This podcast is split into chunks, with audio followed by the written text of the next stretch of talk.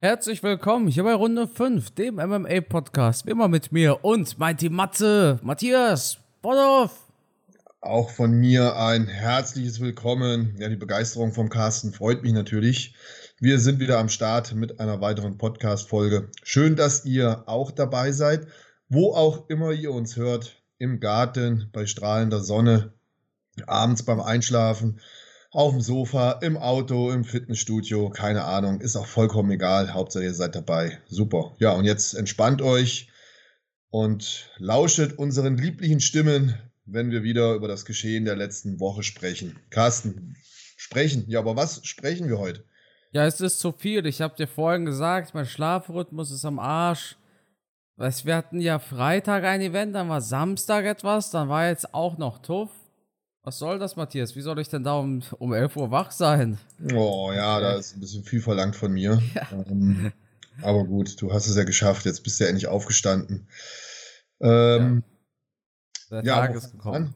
UFC, Bellator, Tuff. Ähm, Was Bellator. am ehesten an? Bellator, Bellator, ja, Bellator, weil das, das war ja auch quasi chronologisch gesehen am weitesten hinten. Ja. Und deshalb fände ich es ganz cool, wenn wir über Bellator sprechen. Und es gibt ja tatsächlich Bellator gratis auf Pluto zu sehen und das ist ja auch ein bisschen verwirrend. Denn Pluto ist kein On-Demand, keine On-Demand-App. Das bedeutet, bei Pluto könnt ihr nicht Dinge aus der Vergangenheit auswählen, sondern die haben halt 24-7 ein Live-Programm. Das heißt, ihr könnt jetzt gerade, egal wann ihr es hört, da, da läuft 24 Stunden Bellator. Nee, und nee, nee, ich glaube zwischen 6 Uhr morgens und 22 Uhr abends nicht. Ach was, ja, ja, das kann sein wegen dem, ähm, ja, wie heißt das? Genau, wegen Jugendschutz oder was auch immer, FSK oder was es da gibt. Ja. Ach so, wirklich? Das, das war aber früher anders. Also das ist ja jetzt nicht das erste Event gewesen. Ich, ich schaue gerade mal rein. Ja, muss mal schnell den Ton ausmachen. Ach ja, tatsächlich. Bellator MMA startet ab 22 Uhr. Das ist ja, ja. wild. Ja. Krass, ja. Also es, es sieht aber vielleicht für viele verwirrend aus, aber äh, ihr könnt, wenn ein Event läuft, läuft es dort live. Ne, das, so wie ich es dir auch geschrieben hatte. Ja. Das heißt, es Gott ist aber verwirrend. Es ist verwirrend. Genau, ne? ich bin mal gespannt, wie lange die das beibehalten, weil es ist ja auch kostenlos. Pluto ist komplett kostenlos sogar. Die gehören zu Paramount. Das ist ein Mediagigant, muss man sagen. Also theoretisch ist genug Kohle vorhanden, aber wie finanziert sich das? Ja. ja weil so viel Werbung gibt es da gar nicht. Nein, ich habe ja die Bellador-Veranstaltung geschaut auf Pluto. Da war nichts mit Werbung, oder? Ja, ja meistens, wenn man so zwei, drei Folgen, sage ich mal, von irgendwas schaut. Ich habe da Hausmeister Krause mal geguckt vor Jahren, einfach mhm. weil Hausmeister Krause immer, immer noch der deutsche Comedy Goat. Und äh, nach so drei Folgen hast du eine kurze Werbung, die kannst du aber auch überspringen. Also du kannst auf zurückklicken, dann wieder auf die Folge und dann hast du keine Werbung. Hm. Interessant. Ja, jedenfalls super, dass wir da Bellator sehen konnten. Ich bin mal gespannt, wie lange das so bleibt höchstwahrscheinlich nicht so lange, weil man wird dann irgendwann doch merken, ey, wir sind ja kostenlos auf dem deutschen Markt. Das geht natürlich nicht. Aber solange das natürlich funktioniert, danke, danke, danke. Ja, und es hat sich ja auch gelohnt für den letzten Bellator-Event, wie ich finde. Ja, absolut. Ich muss eine Sache noch kurz dazu sagen. Und zwar, dass man Bellator nicht haben möchte, liegt einfach an einer katastrophalen Preisvorstellung von Bellator. Ich kenne drei Anbieter in Deutschland, die hatten Bellator im Programm. Das ist einmal Fighting, also im Endeffekt der Veranstalter von NFC. Die haben mal ja. kurz Bellator gezeigt. Das ist zum anderen The Zone und es war Bild. Alle drei haben Bellator nicht mehr im Programm. Und das, was ich gehört habe, ist einfach ein absurder Preis und dass Bellator denkt, sie wären die UFC. Und sich so auch preisen. Dementsprechend gibt es keinen in Deutschland, der Ahnung von MMA hat, der Bellator-Rechte kauft, weil er weiß, das Geld macht er ganz bestimmt nicht rein. Mhm. Aber vielleicht macht er es ja rein mit ähm, großen Fights, wie zum Beispiel Joel Romero, der jetzt mit 46 Jahren nochmal einen Titelkampf bekommen hat, Matthias. Ja, du sagst gerade große Fights. Ähm, Romero war in der UFC, hat schon so ein bisschen Legendenstatus durch sein Alter und sein brutales Aussehen. Aber letztendlich hat er die letzten Kämpfe auch nicht so überzeugen können, wie wir es vielleicht gern gesehen hätten. Er hat einen guten Kampf gemacht, ja, aber genauso wie in der UFC fehlt ihm dieser letzte kleine Step, um Champion zu werden, oder? Ja, ich glaube, in diesem Fight jetzt hat ein bisschen mehr gefehlt. ja, jetzt war der Schritt ein bisschen größer, wobei man natürlich auch jetzt wirklich auch sehen muss, auch ein Romero kommt irgendwann in die Jahre. Also ich finde schon, dass, ich meine, er ist nach wie vor immer noch ein super Kämpfer, um Gottes Willen. Ich, ich bin beeindruckt von diesem Typen, von seiner Physis und auch von diesem Kampfeswillen nach so vielen Jahren, wo der jetzt schon aktiv ist. Und es ist auch jemand, der keinen Kampf scheut, der wirklich jeden Gegner annimmt. Ähm, aber man hat jetzt schon gemerkt, dass, dass er insgesamt schon weniger explosiv ist, ein bisschen langsamer ist, ein bisschen träger ist. Ähm, die beste Zeit hat er, glaube ich, gehabt, als er mit äh, Robert Whittaker gekämpft hat. Ja, im zweiten war, Fight, ne? So, ja, das ja, war eine spektakuläre Auseinandersetzung. Ähm, und ganz klar, das, das, das Alter kämpft natürlich gegen dich. Und man hat halt hier auch gesehen, ja, er hat irgendwie im Stand zum Beispiel gegen Nemkov nicht viel machen können. Und so sehr ich Romero liebe, so gerne würde ich auch mal Kritik an ihm üben und würde den gern mal persönlich treffen. Vielleicht spricht er sogar ein, zwei Worte Deutsch. Er hat ja mal eine Zeit lang in Deutschland gelebt, oder? Ja, hat hier gerungen, in Nürnberg, glaube ich. Ja, ich würde ihn mal fragen, Alter, du bist so ein Tier, ein absoluter Ausnahmeringer. Aber man hat in all seinen Kämpfen immer nur wenig bis fast überhaupt nichts davon gesehen, oder? Warum ja. hat er sich das in all seinen Kämpfen nicht mehr zu Nutzen gemacht? Fehlt ihm der Fight-IQ? Hat er einfach keinen Bock drauf? Kann er das Ringen im Käfig dann zum MMA nicht umsetzen? Ich würde gerne mal mit ihm eine Cola Light trinken und fragen, du, warum, warum ringst du nicht mehr? so ein Tier, auch wenn du sein, sein Ringertraining anschaust oder sein Training generell anschaust, sein MMA-Training, was der da für Ringeraktionen bringt und teilweise mit fünf, sechs Leuten hintereinander ringt im Training und dann im Käfig sieht man nichts davon. Und Nemkov hat man jetzt gesehen, das ist ja ein super Kickboxer.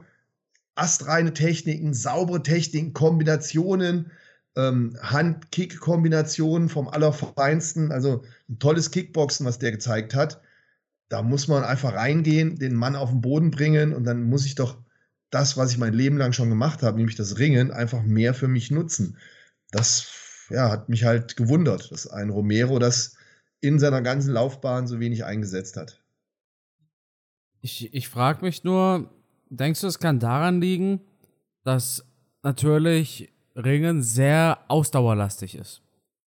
Und dass er einfach vor allem jetzt auch nicht mehr diese Ausdauer hat. Ich habe zum Beispiel auch mal jemanden, äh, jemanden gelesen, der gesagt hat, Romeros Wrestling machte sich vor allem durch seine explosiven Takedowns mhm. ähm, effektiv. Und dadurch konnte er Punkte sammeln.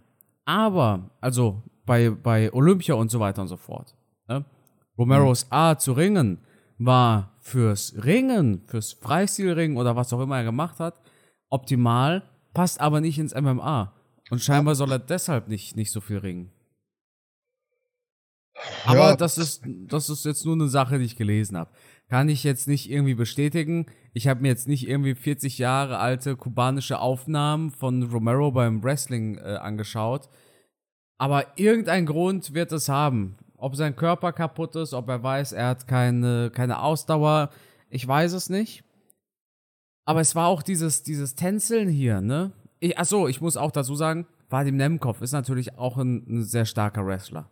Also, man muss sich natürlich auch fragen, er kämpft gegen so einen 30-jährigen Vadim Nemkov, ja. der Teampartner ist von Fedor. Der kann auch wresteln. Wie schlau ist es da, wenn er mit ihm ringen möchte?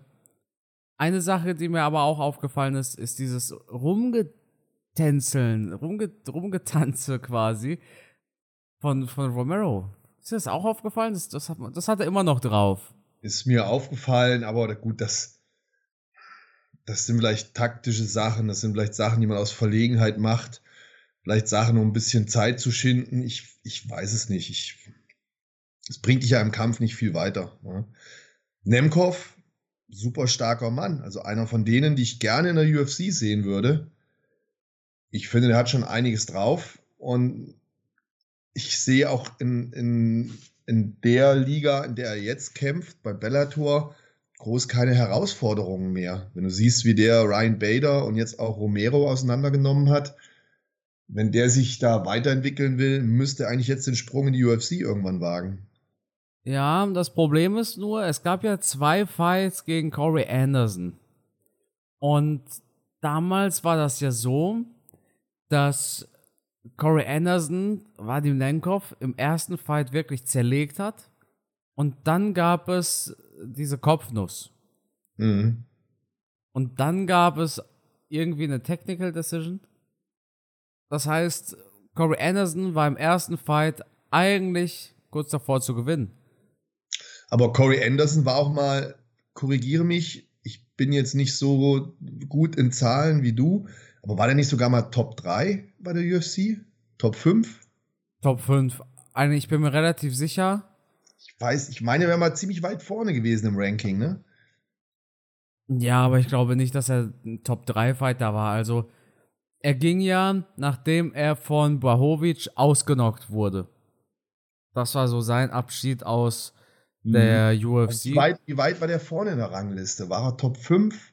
Also Top 10 bin ich mir ganz sicher. Ich meine, er wäre relativ weit vorne mal gewesen für einen kurzen Zeitraum. Ich gucke jetzt mal nach. Ich gucke nach, was seine Platzierung war, als er gegen Blachowitz äh, gekämpft hat. Ja. Einfach aus dem Grund, dass, ähm, äh, wie heißt dass es, dass er höher als da nicht war. Verstehst du, was ich meine? Ja, möglich, möglich.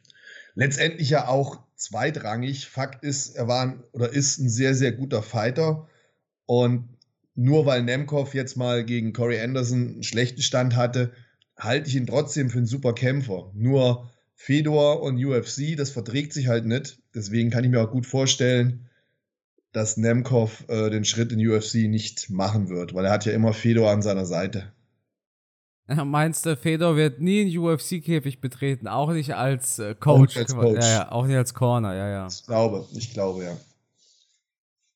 Hier steht übrigens auf irgendeiner Seite über Wetten, äh, das war die Nummer 5 gegen die Nummer 6. Mhm. Also Anderson gegen Blahovic. Ja. Gut. Ja, äh, war dem im Kopf, trotzdem krasser Typ. Hast eigentlich recht. Ich habe tatsächlich noch nie an diese Argumentation gedacht, die du gerade genannt hast. Mit dem äh, Fedor will es nicht. Und naja, war dem Nemkov hört dann aber auch auf Fedor, das ist klar. Ja, ich glaube, der ist schon sehr eng mit Fedor. Ja. Wahrscheinlich. Ja. Das ist ja, ich, also, äh, das Mentor und, und äh, Sensei quasi. Ja. So stelle ich es mir zumindest vor. Ja. Hast du dir das Main Event angeschaut? Pitbull gegen Pettis? Main Event war doch Romero gegen. Ach so, ja, ups, ja, Aber ja. Pettis, Pettis, Pit, Pitbull habe ich mir angeschaut, ja. Ja, Pitbull ist ja auch, oder es sind ja zwei, ne? Es sind ja zwei Pitbulls bei mhm. Bellator. Ähm, die, die könnten natürlich auch in der UFC Fuß fassen, ohne Frage. Das ist natürlich das Aushängeschild mit von, äh, der, von Bellator sehr aktiv. Also ich habe das Gefühl, ähm, die sind ständig in Action, machen gute Kämpfe, scheuen auch keinen Gegner. Gute Typen, auf jeden Fall. Und auch hier der Co-Main-Event war ein guter Fight. Wie ich finde.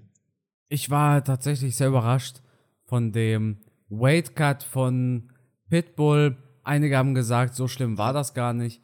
Aber da frage ich mich, haben die Leute mal auf den Kopf von Pitbull geguckt? Weil der Kopf hat einfach nicht mehr zum Körper gepasst. Das sah aus, als ob man so einen übergroßen Kopf hätte und, und, und der Körper war so klein und dünn und der Kopf war so ein richtiger Kanister. Daran hast du doch schon gemerkt, okay, äh, ganz so richtig ist es gerade nicht, was da gerade passiert. Aber meine Güte. Soll er machen. Hat er bereut wahrscheinlich am Ende. Hat zwar früh genug sein Weight, sein Gewicht geschafft. Aber ich glaube nicht, dass so ein Weightcut, dass das wirklich gut sein kann. Schwer vorzustellen. Nein, das raubt dir, das raubt dir irgendwann Energie. Und es kann natürlich auch im Vorfeld passieren, dass du natürlich Muskulatur verlierst durch diese strenge, harte Diät. Ne? Mhm. Und dann bist du einfach mit weniger Muskulatur weniger leistungsfähig. Das birgt halt ein gewisses Risiko. Du bist halt einfach ausgezerrt. Und dieses weniger an Muskulatur ist ja nur eine Sache. Die Dehydration kommt dazu. Dann versuchst du den Körper wieder aufzuladen mit Energie. Dadurch wirst du unter Umständen auch wieder träge. Es sind so viele Sachen, die da passieren. Also eins ist klar, es macht das Kämpfen definitiv nicht einfacher, wenn du einen extrem harten Weightcut hast. Weißt du, auf welches Event ich mich tatsächlich freue? Du hast ja jetzt nämlich gerade den zweiten Pitbull angesprochen. Es gibt tatsächlich nächsten Monat wieder Bellator vs. Ryzen. Wow. Ich weiß gar nicht warum. Ryzen wurde da irgendwie zu null zersägt. Ja. Aber sie wollen nochmal ein Event gegeneinander und da haben wir äh, Patriki Pitbull. Ich hoffe, man spricht den Patriki aus und nicht Patritzki oder sowas. Äh, gegen. War das gegen AJ McKee? Ich glaube, das war gegen AJ McKee. Ich muss mir das jetzt mal hier nochmal an durchlesen. Mhm. Ähm, und zwar haben wir am 30. Juli in der Saitama Super Arena in Saitama in Japan tatsächlich AJ McKee gegen Patricky Pitbull und halt eben ein paar Japaner. Was mir jetzt gerade auffällt, ist aber folgendes. Aktuell sieht es mir gar nicht danach aus, als ob es ein Bellator versus Ryzen ist, mhm. sondern eher ein Bellator und Ryzen. Mhm. Kann natürlich sein, dass ich da auch jetzt was verwechselt habe, aber es ist Bellator MMA X Ryzen 2. Das ist quasi das zweite Mal jetzt. Mhm. Und beim ersten Mal haben die ja nur Kämpfer gegeneinander Richtig. kämpfen lassen. Und ähm, ich, ich verstehe das aber auch nicht. Warum ist denn jetzt Patricky Pitbull? Warum gehört er jetzt zu Ryzen? Hat er mal bei Ryzen gekämpft? Nö, der ist, der ist doch Bellator Eigengewächs, ja. Ach so, der hat tatsächlich bei, bei Ryzen gekämpft, aber auch nur ganz kurz. Also das Event ist wieder in zwei Teile aufgeteilt. Das ist einmal ein Ryzen-Event mhm. und das ist Bellator versus Ryzen. Also es gibt hier scheinbar beides. Ich bin auch ein bisschen verwirrt, ja. Muss man sich dann in Ruhe mal anschauen. Ich habe noch gar keine Informationen mehr eingeholt zu der Veranstaltung. Lass uns mal auf uns zukommen. Ich finde, Ryzen ist einfach so ein, so ein Nervenkitzel.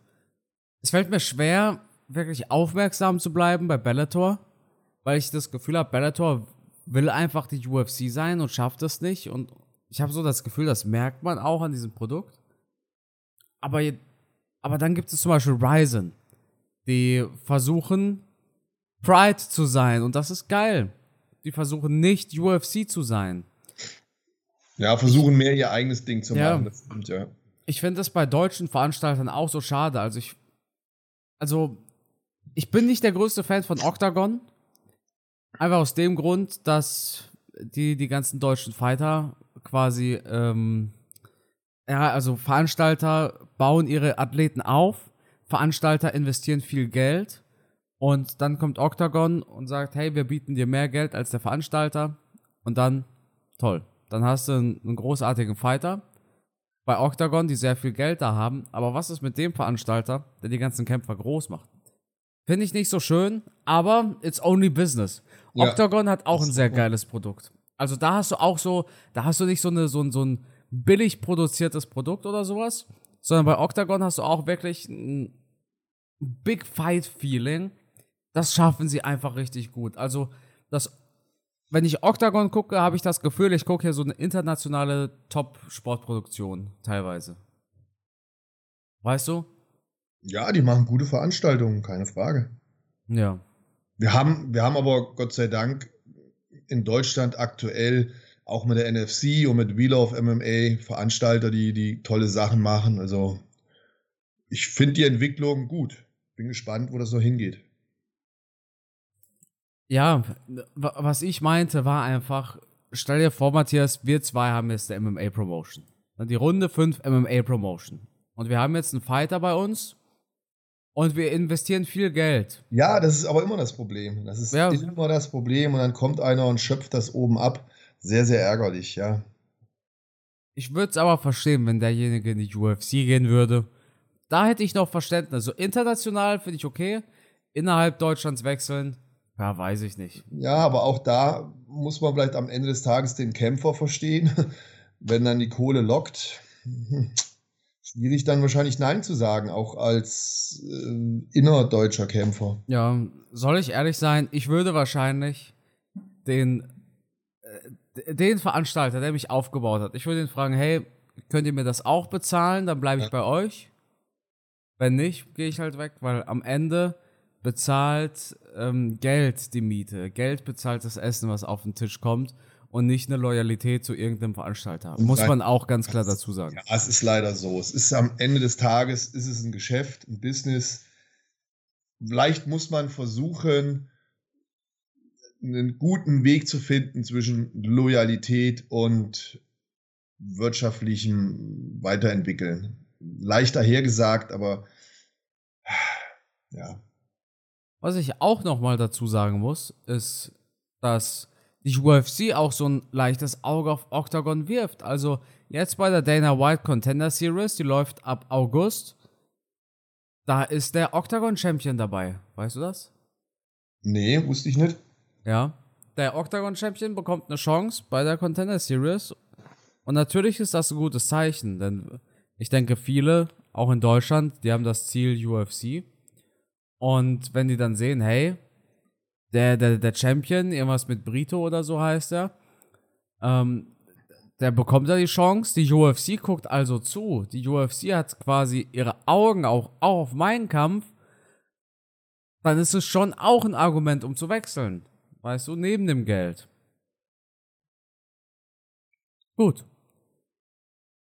Matthias. Ja, war es das mit Bellator, würde ich sagen, oder? Springen wir zur UFC. Ja, eine, eine kuriose UFC Fight Night, würde ich sagen. Das war wirklich ein bisschen eigenartig. Hm, ja, was heißt eigenartig? Es sind zwei, drei Sachen passiert, die du ja auch auf deinem YouTube-Kanal schon näher ähm, bearbeitet hast, besprochen hast. Ähm, aber natürlich Dinge, die passieren können. Es kann immer mal zu einer zu einer falschen Wahrnehmung einer Aktion kommen, jetzt von einem Kampfrichter. Ich, ich finde, es ist da jetzt nichts Verwerfliches passiert. Hast du diesen einen Finish gesehen mit den Ellenbogen? Den hatte ich, glaube ich, bei mir auf, auf Instagram hochgeladen, ne? Ja. Fandest du das nicht sehr krass? Doch, war ein krasses Ding, ja. Weil ich meine, auf dem Level darf sowas doch eigentlich nicht passieren. Nein, sollte nicht. Sollte nicht passieren, ja. Ja. Aber Ausnahmen bestätigen halt die Regel. Ne? Aber du hast doch gerade gesagt, das war quasi alles okay. Nein, nein, natürlich nicht okay. Ich will nur zum Ausdruck bringen, dass es halt passieren kann. Ja. Wir haben ja, wir haben ja auch ähm, die eine Aktion gehabt, wo der, wo der Athlet nicht getappt hatte. Ja, ja, Keith Peterson hat dann, ja, ja. Und dann der Kampf aber einfach abgebrochen wurde, was, was ja dann auch dann als No-Contest gewertet wurde. Aber der Athlet, der jetzt die Submission angesetzt hat, die wahrscheinlich zum Erfolg geführt hätte, weil es sah ja so aus, als würde die da nicht mehr rauskommen. Die Submission sah ja sehr gut aus. Der ist ja jetzt auch angeschissen, weil der, dem wurde ja auch praktisch in der letzten Sekunde der Sieg genommen. Also eine ganz ärgerliche Situation. Aber ich stelle mir dann halt immer vor, wenn ich da jetzt Kampfrichter wäre, und ich habe das ja auch schon gemacht, jetzt nicht beim MMA, sondern beim, beim Karate, beim Kickboxen, beim Taekwondo. Du musst sehr schnell Entscheidungen treffen und ich habe dann zum Beispiel an so einem Tag, wenn du auf so einem Turnier Kampfrichter gewesen bist, hast du ja nicht nur einen Kampf, sondern das Turnier geht ja von morgens bis abends. Du hast 20, 30 Kämpfe. Du bist schon mal irgendwann dann auch müde und unkonzentriert. Ja, du solltest es nicht sein, aber so ein Tag ist lang. Und dann mhm. habe ich vielleicht auch mal den einen oder anderen Fehler gemacht. Ich kann mich an Fehler erinnern, die ich gemacht habe. Wo ich heute auch dachte, ah nee, das war jetzt doch kein Tieftritt oder so. Und auch diese Kampfrichter der UFC, die sind ja auch ständig unterwegs. Also sie haben ja unheimlich viele Events, wo sie arbeiten und machen und tun. Und ich glaube, es ist normal, dass dann immer wieder mal solche Fehler passieren können. Es soll nicht sein, nein, natürlich. Aber es sind halt schnelle Aktionen, es ist, du musst reagieren, agieren, schnelle Entscheidungen treffen. Und dann passieren halt solche Fehler. Der eine Ref hat ja nicht reagiert. Der, das, da wäre es besser, der, wenn er reagiert hätte. Der hat, der hat vielleicht ein kleines Nickerchen gemacht ja. in dem Moment. Ne? Keine Ahnung, was den jetzt geritten hatte, dass er dann so spät unterbrochen hat. Aber wie gesagt, ich will da nicht äh, mit Steinen schmeißen. Es ist eine schwierige Aufgabe da im Käfig. Wobei jetzt hatten wir eine Veranstaltung im, im APEC, da ist alles noch relativ leise, da ist nicht so viel. Ich, ich überlege immer, in so einer großen Arena, so früher bei Pride, da waren ja 80.000, knapp 100.000 Menschen in so einer Halle drin. Mhm. Da, da, ist ja auch noch ein Riesenkrach, da, also nochmal eine ganz andere Atmosphäre. Ähm, aber wir haben es ja auch schon, du bist ja auch schon oft jetzt live dabei gewesen. Guck mal, wir haben schon ganz nah vorne am, am Käfig gesessen, auch Veranstaltungen schon kommentiert. Und da sieht man schon, wie schwierig das für so einen Kampfrichter ist, oder? Ja, vor allem, wenn, also ich meine, ich kann mir schon vorstellen, dass der auch einfach mal so einen kurzen Moment unaufmerksam ist. Ja. Wenn er sich denkt, ey, wenn er jetzt zwei Minuten lang vielleicht wenig passiert ist und er, er, sich natürlich auch vielleicht denkt, boah, ist der Kampf langweilig. Und dann driftet er so langsam mit den Gedanken ab. Das ist ja ein Mensch. Ich merke auch, wie ich manchmal mit Gedanken abdrifte. Auch manchmal, wenn man auf der Autobahn ist, oder? Hatte schon mal jeder so diesen einen Moment, wo du einfach so, also ich, ich hoffe, ich hoffe, einige hatten diesen Moment. Also nicht, ich hoffe, sondern ich hoffe, ich bin nicht der Einzige. Du bist auf der Autobahn und, und plötzlich erwischst du dich dabei, wie das Auto so anfängt, nach rechts und nach links zu ziehen, weil du so ein bisschen abgedriftet bist mit den Gedanken. Weißt du, was ich meine? Und ich kann mir einfach vorstellen, dass so ein, so ein, so ein Referee, dass der da auch einfach mal abdriftet. Aber Matthias, sag mir, ist, ist dir das auch schon mal passiert? Ich meine nicht, dass man müde ist. Ich meine nicht, dass man müde Auto fährt. Sollte man ja nicht machen. Also, was heißt müde? Äh? Man sollte jetzt nicht irgendwie 15 Stunden durchlaufen. Ich glaube, wir haben, wir haben das alle schon gehabt, dass man einen kurzen Moment der Unaufmerksamkeit hatte. Das, es ist halt alles menschlich. Und ich bin halt ungern jemand, der, wie eben schon gesagt, da als erstes die Fackel anzündet.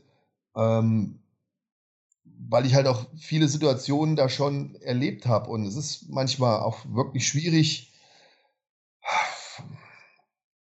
Es sollte nicht passieren, ja, aber wir haben es jetzt am Wochenende wieder gesehen. Es gibt halt solche Aktionen, wo du denkst, Alter, was macht der denn da? Ne? Aber klar, zu Hause am Fernseher ne, mit, äh, mit der Cola und mit der Chips, mit der guten Chips-Tüte dann. Scheißen, ne? da, ja. da sind wir alle ganz gut drin. Ich auch. Ich kann das auch hervorragend, mich dann aufregen und labern und machen und tun. Ja. Matthias, ähm, was denkst du, was verdient so ein Referee? Die Leute kritisieren ja immer Referees und, und, und Judges. Was denkst du, was verdienen die? Ähm, du wirst lachen, aber ich habe mir gerade letztens auch diese Frage gestellt. Ich denke, zum einen ist natürlich abhängig von den Veranstaltungen. Ähm, ich habe das damals ehrenamtlich gemacht. Ich habe gar nichts verdient. Ich denke mal, bei so einer MMA-Veranstaltung, das wird ab 300 Dollar, Euro losgehen und dann bei den größeren Veranstaltungen vielleicht 1000, 1500. Das ist tatsächlich ganz gut sogar. Aber das ist jetzt geraten, geschätzt. Ich hab, weiß es wirklich nicht. Ja, es, es kommt drauf an. Also, es gibt normalerweise, so wie du auch sagst, es gibt halt diese, diese Geringbezahlung. Da kriegt einer einfach mal 500 Dollar oder 300 Dollar. Es kommt auch drauf an, äh, wie viel gebraucht wird. Mhm. Ne, weil, klar, für so ein kleines Event, sag ich mal, was die Nevada State Athletic Commission auch überwacht, wird weniger Geld äh, gebraucht als für so ein UFC-Event. Aber es, so 1500 für so die, die richtig dicken Dinger und ähm, 2000 für die ganz, ganz, ganz dicken Dinger. Also so ein McGregor gegen Poirier. Ich glaube, Herb Dean hat da knapp 2000 damals bekommen. Und für so kleinere Geschichten aus der UFC sind es dann auch mal nur 500. Wohlgemerkt, wir reden hier von einem ganzen Abend. Also es ist nicht die Arbeit, die du pro Fight machst, sondern für den ganzen Abend und auch beim Referee und so. Da gehört ja noch mehr dazu. Der Referee kommt ja jetzt nicht direkt vor dem ersten Fight in die Arena, sondern da gibt es auch äh, Rules Meeting und so weiter und so fort. Also ein Ref hat auch wirklich viel mehr zu tun, als nur im Käfig zu stehen und äh, ja, abzubrechen, wenn ein Knockout passiert. Ja. Ja, aber spannend ist, glaube ich, weniger als die meisten so gedacht haben, die jetzt zuhören, oder? Mhm. Auf jeden Fall. Matthias, eine Sache muss ich dich aber fragen. Was genau war da mit Jared Cannonier los? ja, das ist natürlich jetzt ein Sprung von äh, schlechten Kampfrichterentscheidungen zu einem, der einen super Fight hingelegt hat. Ja, brutale Performance. Der hat äh, extremst Gas gegeben. Hm. Respekt aber auch an den Eisenschädel von Vittori, was der da weggesteckt hat. Und hat auch in der ersten Runde ja gar nicht so schlecht angefangen. Hatte dann, zumindest hatte ich den Eindruck, Cannonier leicht angenockt. Und dann hat der aber den Turbo eingeschaltet und hat da einen super Fight hingelegt hat wirklich ein paar Granaten abgeschossen, hat souverän und dominant Runde für Runde gewonnen. Es kam immer noch mal so ein bisschen Gegenwehr von Vittori, was mich überrascht hat, dass der immer noch diese Energie hatte, da zurückzuschießen. Hat aber tatsächlich gemacht. Das war schon eine beeindruckende Käfigschlacht, muss man schon sagen. Also die haben beide abgeliefert. Fünf harte Runden ähm, mit einem Cannoneer, der der echt überzeugt hat. Mit einer seiner besten Kämpfe, die er abgeliefert hat, oder? Ja, absolut. Wobei Kritiker werden jetzt sagen, ja, der hat es nicht geschafft, Vettori K.O. zu schlagen. Aber ja. ähm, das würde ich einfach mal darauf zurückführen, dass Vettori halt echt, echt Nehmerqualitäten hat. Also das ist, boah, so ein Tür, Türsteher, der, der, ist, der steht da wie eine Wand. Kannst du es also, glauben, dass Vittori einfach noch nie einen Knockdown kassiert hat? Ja, er scheint halt diese Veranlagung zu haben, dass er unheimlich viel Schläge wegstecken kann, dass sein Gehirn auf Knockouts anscheinend gar nicht reagiert. Ja, ich habe nur, hab nur eine Sorge und zwar, dass es irgendwann aber dann ganz schnell geht. Weißt du, was ich meine? Dass der das hält durch, der hält durch und auf einmal verliert er dann fünf Dinge in Folge, quasi wie Tony Ferguson. Ja, das ist natürlich immer ein Risiko. Ähm, ja, äh, kein, kein Licht ohne Schatten.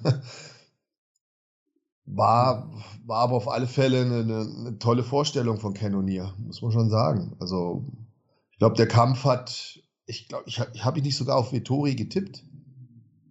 Boah, das weiß ich tatsächlich gar nicht mehr. Ich glaube, wir beide. Vittori getippt. Ich glaube, ich glaube, wir beide haben auf Vittori getippt, weil wir gesagt haben, er ist der bessere Allrounder. Ja. Ja, aber so schnell kann es gehen, ne? War Pustekuchen. Ja, toller Kampf von, Krass. von Cannoneer, muss man schon sagen. Oder eigentlich ein guter Kampf von beiden. Also, ja, nee. na komm, Vittori hat nicht aufgegeben. Der hat schon ja, aber Matthias, mal noch versucht. Aber, aber Matthias, nicht K.O. zu gehen, ist ja kein Erfolg. Ne? Nein, es, es, ist, kein, es, ist ja kein Erfolg, aber du brauchst natürlich auch, du brauchst natürlich auch einen Gegner, der die fünf Runden mit dir geht. Ja, aber weißt du, was ich meine? Dieses, es war ja jetzt nicht. Also wir, haben, wir haben den tollen Kampf ja auch Vittori zu verdanken. Ne? Ähm, ja, nein, das, also das Problem ist, ich, ich, kann, ich kann nicht sagen, wow, gut gemacht, Vittori. Du hast zwar nur Schläge kassiert, aber du bist ja stehen geblieben. Weil Cannonier hat, hat einen Rekord gebrochen für die meisten Punches von einem Middleweight-Fight. Ja. Ja. Weißt du, was ich meine? Vittori, ja, Vittori wird mit Sicherheit mit seiner Leistung auch nicht zufrieden sein. Aber wie gesagt, er hat immer wieder Momente gehabt, wo ich das Gefühl hatte, guck mal, der versucht jetzt doch nochmal zurückzukommen. Da ist noch eine gewisse Gefahr von ihm. Und äh, am Ende wird er sich auch sagen, ja, super, scheiße gelaufen, so habe ich mir das nicht vorgestellt. Aber nichtsdestotrotz haben wir beide halt diese fünf Runden zu verdanken. Ja, absolut. Ähm, ja, wir hatten das Thema auch schon öfters, ne? Dieses, ist es ein Erfolg, wenn jemand nicht K.O. geht? Dies, ja, es, ich meine, am Ende liest sich schön, dass du fünf Runden gegangen bist, Decision. Liest sich immer besser in deinem Kampfrekord als, als so ein K.O. Ähm, trotzdem 25 Minuten Schläge einzustecken, ist natürlich auch nichts, wo man dann am Ende stolz drauf sein kann. Ja, eben. Aber du hast ja dann immer noch diese eine Chance, im letzten Moment den, den Lucky Punch zu machen. Ne? Da gibt ja immer wieder Kämpfe, die dann so glücklich entschieden wurden, beziehungsweise unglücklich für den, der alle fünf Runden geführt hat. Matthias? Wie zum Beispiel Nate oh, Diaz oh. gegen Leon Edwards. Ne? Ja, ich, ich, ich wollte ich wollt gerade was sagen, und zwar nennen wir einen Kampf außer Leon Edwards, bei dem es so ein äh, Last-Minute-Knockout gab. Ja, ich meine jetzt bei Leon Edwards gegen Nate Diaz ja. gab es ja diesen Knockout nicht, aber ja, ja. Da war ja auch gefühlt Nate Diaz auch im Stand weit unterlegen. Also da Ne? Edwards hat es und dann zum Schluss kam mal diese eine Hand durch und alle gedacht haben, oh, guck mal da. Hätte bei Vittori natürlich auch noch passieren können. Aber wie gesagt, hätte, hätte Fahrradkette am Ende des Tages überragende Leistung und kann man darauf stolz sein, fünf Runden Schläge bekommen zu haben. Das soll Vittori für sich selbst entscheiden. Manche sagen ja, ich bin nicht zu Boden gegangen. Ich habe, ja, ist schön. Schön. Hat er, hat er den Boxsack gemacht für Cannonier. Wir haben auch ein UFC-Event jetzt am Wochenende. Ja, was mich aber noch interessiert hätte, Co-Main-Event. Deine Meinung dazu? Ich glaube, du hast auch ein YouTube-Video gemacht zu dem Thema. Ja, wer war das nochmal? Ähm, der Brasilianer gegen Tuburi, Tupuria. Ach so, ach so, äh, Arman Sarukian. Ach, Sarukian. Ja. Ah, ja, ich habe das, hab das irgendwie total vergessen. Ähm, ja, ich bin ehrlich, es war ein, war ein super guter Fight. Also, ich finde, Sarukian wird da im Nachhinein so ein bisschen schlechter geredet, als er war. Der Typ hat einfach einen krassen Punch kassiert und, und, und war angeklingelt. Aber es war bemerkenswert, wie er danach trotzdem sich zurückgekämpft hat das ist so eine Leistung, die kann man würdigen. Ne, wenn du sagst, du, du hast einen krassen Punch kassiert und der Erfolg ist nicht der, dass du nicht K.O. gegangen bist, sondern der Erfolg ist, dass er die Runde danach ihn komplett dominiert hat. Ne? Also Zerukian, finde ich, hat ja schon einen guten Fight gemacht. Klar, wurde getroffen. Davon ist die Welt nicht untergegangen, sondern er konnte sich richtig gut davon erholen. Aber ich war doch überrascht, wie stark der Gegner ist. Also ich habe da ja in der letzten Episode noch gesagt, das sollte ja eigentlich ein easy, easy Ding werden.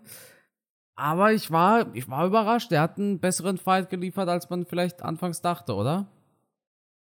Genau der Meinung bin ich auch. Ich glaube nicht, dass es hier an Zarukian lag, weil viele ja dann ihn schon relativ schlecht geredet haben. Ich glaube einfach, der Brasilianer war echt stark. Also, ich, was heißt, ich glaube, ich habe den sehr stark gesehen. Ich dachte mir, guck mal da, er leckt mich am Arsch. Eine harte Nuss, den musste er erstmal schlagen. Ja. ich war da beeindruckt. Und vielleicht hat Sarukian am Anfang auch gedacht, das wird ein relativ einfaches Ding für mich. Und dann hat er gemerkt, oh, Moment mal, ich muss doch hier Vollgas geben.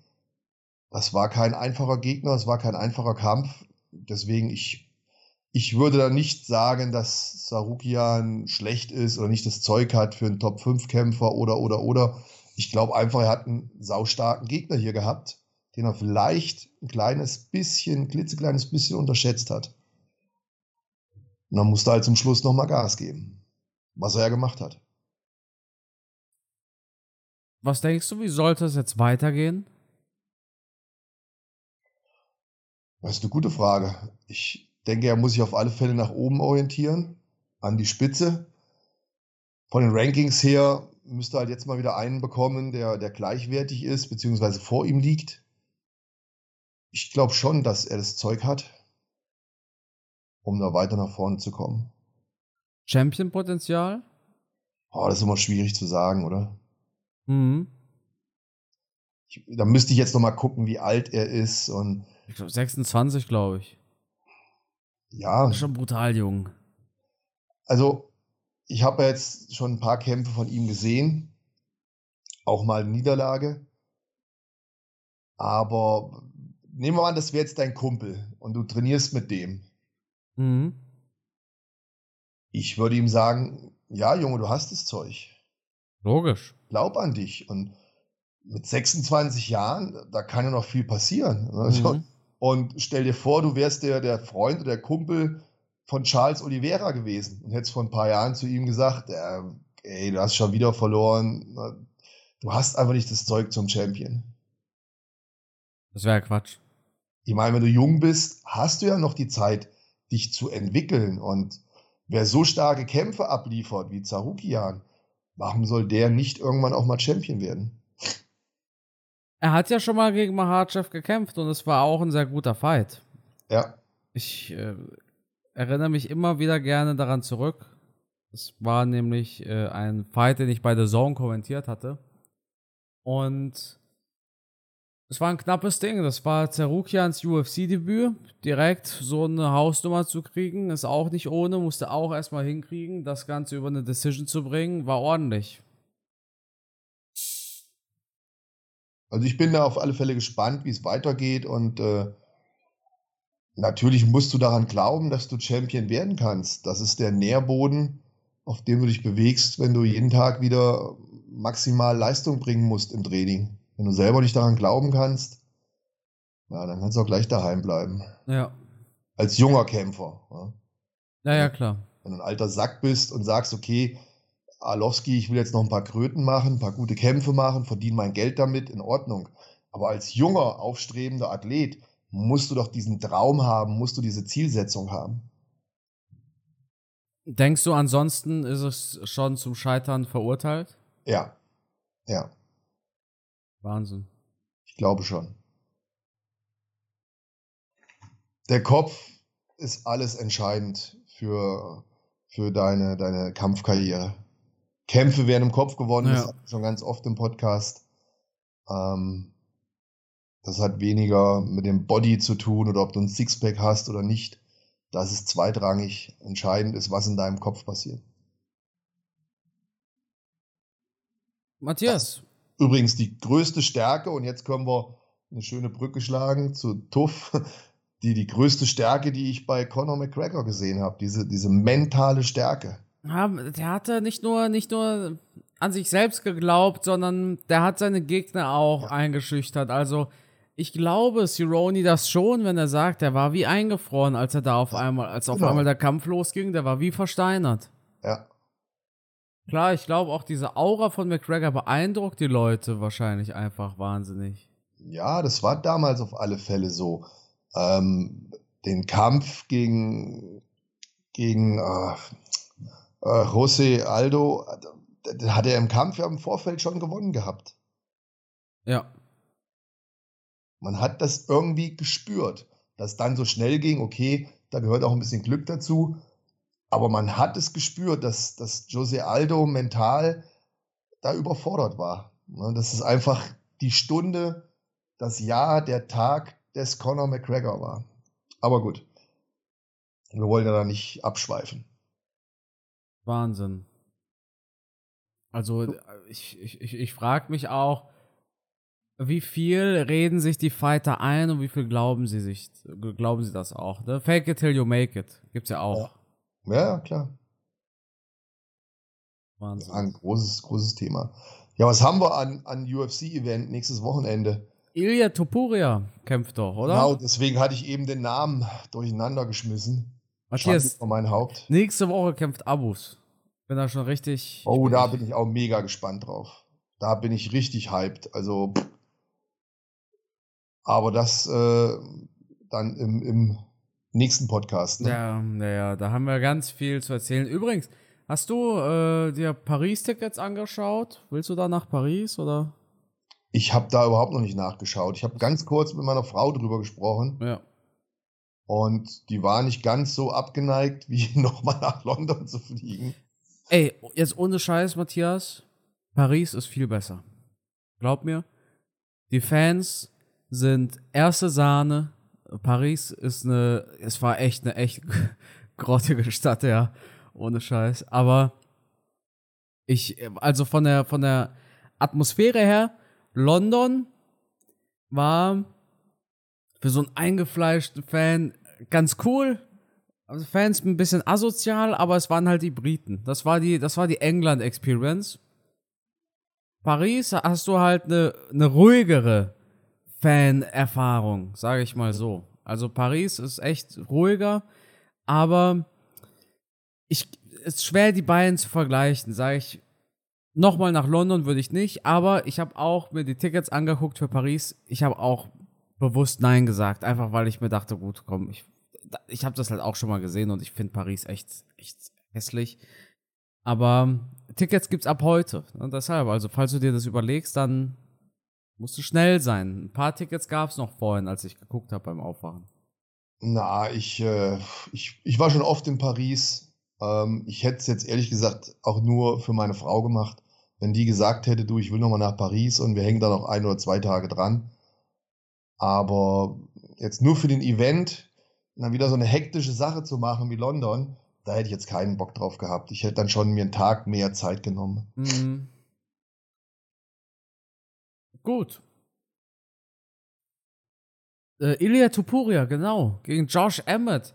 Josh Emmett kommt ja zurück, nachdem er gegen Jair Rodriguez auf eine sehr eindeutige Art verloren hat. Und Ilya Tupuria bekommt hier einen Top-Gegner. Tupuria, der in Deutschland gelebt hat, teilweise. Ah, Als Kind. Aber ich glaube, den Eltern hat es in Deutschland nicht so gut gefallen. Dann sind sie, dann sind sie weiter, weiter gewandert quasi. Und ähm, genau, er ist, äh, steht hier bei Topology. Seine Eltern sind aus Georgien. Er ist aber in Deutschland geboren und Ach, mit 15 ging sie nach Spanien. Ich frage mich aber, das kann ich mir aber nicht so ganz vorstellen. Der, der wird doch nicht, bis er 15 war. Der wird doch nicht, bis er 15 war, hier gelebt haben, oder? Dann müsste er ja perfekt Deutsch sprechen. Ah, ne, mit sieben. Mit sieben ging er nach Georgien. Das, das steht bei. Ob, trotzdem sehr gut Deutsch. Das steht bei Wikipedia. Mit sieben ging er nach Georgien, ja. ja. Naja. Ich meine, äh, ja, mit sieben. muss, ich, muss ich auch so ein bisschen drüber schmunzeln. Muss mir echt vorstellen, äh, wie, wo haben die denn gelebt, dass die sagten, Deutschland ist so scheiße, wir, wir ziehen hier ab, wir hauen hier ab. ist doch eigentlich ein schönes Land. Aber gut. Äh, ja, Josh Emmett gegen Ilya Topuria. Ein krasser Fight. Topuria, der zuletzt gegen Bryce Mitchell gewonnen hat und das auch auf eine Art und Weise mit Ansage. Ich meine, Jair Rodriguez hat sich ja mit Josh Emmett den Titelkampf gegen Volkanovski verdient. Es war ja ein Interims-Titelfight. Also Josh Emmett kommt hier quasi von einem Titelfight, wenn man jetzt ganz genau sein möchte. Ja. Denkst du, Ilya Topuria bringt sich mit einem Sieg gegen Josh Emmett in die gleiche Position, wie es auch Jair Rodriguez getan hat? Auf alle Fälle weit nach vorne. Ich glaube schon, das kann wegweisend sein. vielleicht auch abhängig davon, wie, wie er den Kampf natürlich bestreitet. Wenn er hier einen dominanten Sieg, vielleicht einen Knockout-Sieg erreicht und eine Submission, dann wird man schon aufmerksam auf ihn und dann ist er nicht mehr weit weg vom Titelfight. Er ist auf der Nummer 9 und Josh Emmett ist auf der 5. Ja, da muss wahrscheinlich so ein Fight gegen Arnold Allen noch her. Was ist denn eigentlich mit Brian Ortega? Hat er nicht damals, er war verletzt, kam zurück gegen Jairo Rodriguez und hat sich dann wieder verletzt, ne? Ja. Ja, das ist aber auch belastend, ey. Ja, ich denke, der wird ähm, gesundheitliche Probleme haben, also mit seiner Verletzung noch zu tun haben. Ansonsten hätten wir schon längst wieder von dem gehört oder hätten ihn kämpfen sehen. Ich finde das so Wahnsinn. Es ist echt. Also, es ist mittlerweile lange her, dass der so diesen Hype hatte. Aber man, man dachte ja wirklich, hier kommt der nächste. Die nächste Maschine, ne? Ja. Hat der erste Fighter, der Frankie Edgar ausgenockt hat, gefinisht hat. Das ist brutal. Frankie Edgar war da ja schon uralt. Aber es wirft dich halt extrem zurück, wenn du eine Verletzung nach der anderen hast, nicht richtig trainieren kannst. Es macht ja auch was bei dir im Kopf. Ne? Ja. Also ganz, ganz schwierig für, einen, für einen Profisportler, wenn er da nicht Vollgas geben kann. Ähm, ich habe jetzt keine Ahnung, vielleicht hat er eine OP gehabt, dann ist es nicht richtig verheilt, dann hast du noch eine OP und dann funktioniert die Reha nicht und und und. Es ist ja nicht immer so, dass alles glatt läuft und alles super läuft. Manchmal kannst du auch einfach Pech haben. Ja, und dann äh, ist es vielleicht unter Umständen dein Karriereende. Oder du bist nie wieder so gut, wie du vielleicht mal warst, weil du im Training einfach nicht mehr die Performance abrufen kannst, die du gerne bringen würdest. Und auch mit dieser Angst im, im Kopf arbeiten musst. Meine Schulter ist im Arsch, ich kann nicht richtig boxen, ich kann das nicht machen, dies nicht machen. Ich denke, da ist bestimmt irgendwas. Ansonsten werden wir Brian Ortega mit Sicherheit in diesem Jahr nochmal sehen, oder? Denkst du denn, dass das Problem ist, dass man quasi, dass man zu hungrig ist, dass man sagt, ja, ich bin noch nicht bei 100 Prozent, ich bin nur bei 80, aber ich will kämpfen, ist natürlich auch eine finanzielle Frage wahrscheinlich. Ja. ja. Und er hat natürlich auch Beziehungsprobleme. Also da gibt es ein bisschen Trouble in Paradise. Da hat er, glaube ich, Schluss gemacht mit seiner Tracy. Ja, sind alles Faktoren, die damit reinspielen. Wenn du Champion sein willst, dann ist das ne, wie so ein Mosaikbaukasten. Da müssen viele kleine Teilchen müssen da einfach stimmen. Vom Privatleben her, über das Training bis hin zum Management und, und, und. Viele kleine Bausteine ergeben dann das große Ganze.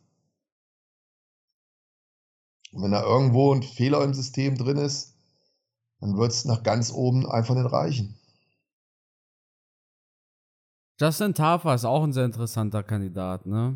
Den haben wir auch auf der Karte von äh, jetzt der UFC Fight Night. Mhm.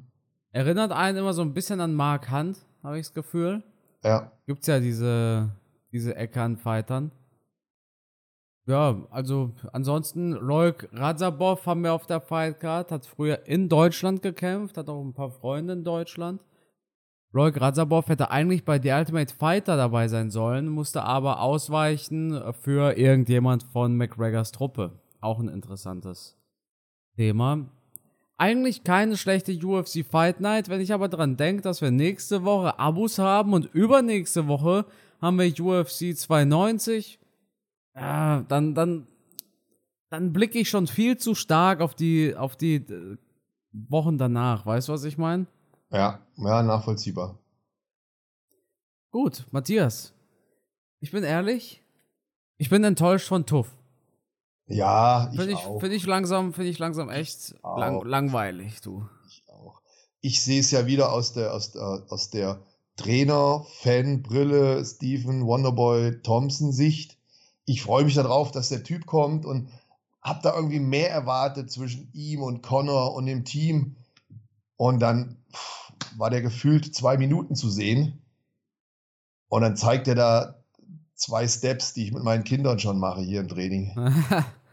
ja. ich habe mich so gefreut, den zu sehen und dachte mir, jetzt kommen so ein paar geile Moves, so ein paar schöne Sachen irgendwie und ah, ich habe mich irgendwie drauf gefreut und als ich dann gesehen habe, ist die Stimmung echt abgestürzt. Also war jetzt nichts, was mich da ja. auch, auch je mehr ich das jetzt schaue, desto mehr habe ich das Gefühl, was Connor da zeigt, ist so wenig authentisch irgendwie. Ich, ich glaube, ob es am Anzug liegt oder was, keine ich, Ahnung. Ich glaube, ich glaube, ich glaube, der war äh, wirklich nur drei, vier Tage da. Ich glaube, die haben wirklich nur drei, vier Tage Drehtage mit McGregor gehabt, weißt du das? Ja. Du, du musst nämlich auf eine Sache achten, und zwar, wie oft trägt er einen anderen Anzug. McGregor ist nämlich einer, der würde niemals, so dumm das klingt, aber Conor würde niemals an zwei ähm, Tagen den gleichen Anzug tragen. Ne? Der hatte die ersten drei Episoden, glaube ich, seinen beigen Anzug an. McGregor will doch nicht, dass die Leute denken, der Mann hat nur einen Anzug. Also ich glaube tatsächlich, McGregor war sau wenig da und die UFC schafft es irgendwie, das Ganze super krass zu strecken, weil da gibt's kein Drama, da gibt's keine Challenges, da gibt's keine besoffenen Kämpfer, da gibt's nur einen besoffenen McGregor und der ist viel zu wenig da. Es ist halt ein bisschen langweilig. Also ich muss mal schauen, kann sein, dass ich jetzt falsch liege, Carsten, aber ich werde jetzt demnächst nochmal drauf achten. Immer wenn er nach dem Kampf die Kampfanalyse macht von dem Kampf, ich meine, da hätte er bisher immer den gleichen Anzug angehabt. Das ist ja normal. Also das, praktisch, das, das, als hätte er die ganzen Kampfanalysen an einem Tag hintereinander gemacht. Als ich denke, die ganzen Kämpfe gewesen. Ich denke, die hat dazu Schluss gemacht, ja. Und dann wird es irgendwie zum Schluss nachträglich gemacht. Also ja, ja. Die, die, die, die fragen ihn, was denkst du über ähm, hier Timur Valjev und so und dann sagt er, ja, you know, beautiful. Ja, es ist halt, das Problem ist, dass die UFC sich, glaube ich, so ein bisschen verzockt hat. Sie dachten sich, McGregor alleine reicht, aber offensichtlich reicht McGregor alleine halt leider doch nicht. Und das finde ich so ein bisschen schade. Der anfängliche Hype, diese Euphorie, die ist ja komplett weg. Tuff. Löst bei mir keine Vorfreude aus, kein, oh, was passiert als nächstes? McGregor verliert da 10 zu 0 und, und dann ist gut. Ja, ja. ich weiß es auch nicht. Ich, ich, ich, ich bin halt einfach nicht mitgerissen. Ich bin einfach nicht gefesselt. Ich, ja, und, und auch die, die, das, was Connor von sich gibt, ist, ist mir zu, zu gespielt irgendwie, zu, zu weit weg. Ich weiß nicht. Ja, zu nicht, aufgesetzt, meinst du? Ja, das irgendwie komisch. Das, äh, McGregor erinnert mich immer, als ich 14 war oder 15 und zu viel getrunken hatte und ähm, kam natürlich ganz selten vor. Ich habe das letzte Mal Alkohol wirklich vor, ich glaube. Also ich, ich glaube, ich war das letzte Mal vor fünf Jahren betrunken. Alkohol schmeckt einfach nicht mehr irgendwie. Aber als ich, als ich noch so ein Jugendlicher war, McGregor kommt mir vor wie ich damals, der offensichtlich äh, angetrunken war, aber äh, sein, seinen Eltern quasi was vormachen wollte, dass er komplett nüchtern ist. Ich weiß nicht, schwer zu beschreiben. McGregor wirkt einfach ein bisschen komisch. Wer weiß, was es ist. Vielleicht ist es auch die Aufregung. Vielleicht sind es die Emotionen, dass er wieder bei der UFC ist. Aber äh, es, mir fehlen einfach diese, diese ganzen Challenges, diese witzigen Dinge. Es passiert ja gar nichts Witziges, dass man mal lacht. Früher konnte man ja richtig lachen bei Tuff und da sind äh, witzige Dinge passiert und man hatte Spaß, man fühlte sich unterhalten. Und jetzt denkt man sich, ey, wollen die noch mal eine halbe Stunde über den Fighter reden und darüber, wie die Kacke von seinem Hund aussah, der vor fünf Monaten zu ihm gestoßen ist und so. Das ist zu viel Tamtam. -Tam. Ah, naja, was soll's. Matthias? Nichtsdestotrotz, wir werden die nächste Folge auch wieder gucken. Ja. Dass mal irgendwas Geiles aufschnappen. Gut, Matthias, dann würde ich sagen, war es das mit der heutigen Episode. Ich bedanke mich bei dir wie immer für deine Zeit und das Schlusswort, das gehört natürlich dir. Ja, ich bedanke mich bei unseren Zuhörern, dass ihr die Zeit investiert habt, uns äh, zu lauschen und ein bisschen was mitzunehmen von dem, was wir euch erzählen. Denkt immer dran, das sind nur unsere Meinungen, um Gottes Willen. Ihr könnt auch mit Sicherheit ganz anderer Meinung sein. Wir nehmen nicht für uns in Anspruch, dass alles das, was wir erzählen, richtig ist. Wir sprechen halt einfach darüber und tauschen uns ein bisschen aus und hoffen halt, dass wir euch damit unterhalten können. In diesem Sinne, bleibt gesund und ja, schaltet nächste Woche wieder ein, wenn der Carsten und ich uns, ja, wenn wir uns wieder austauschen. Bis dahin, bleibt uns treu und empfehlt uns weiter. Bis dann. Ciao.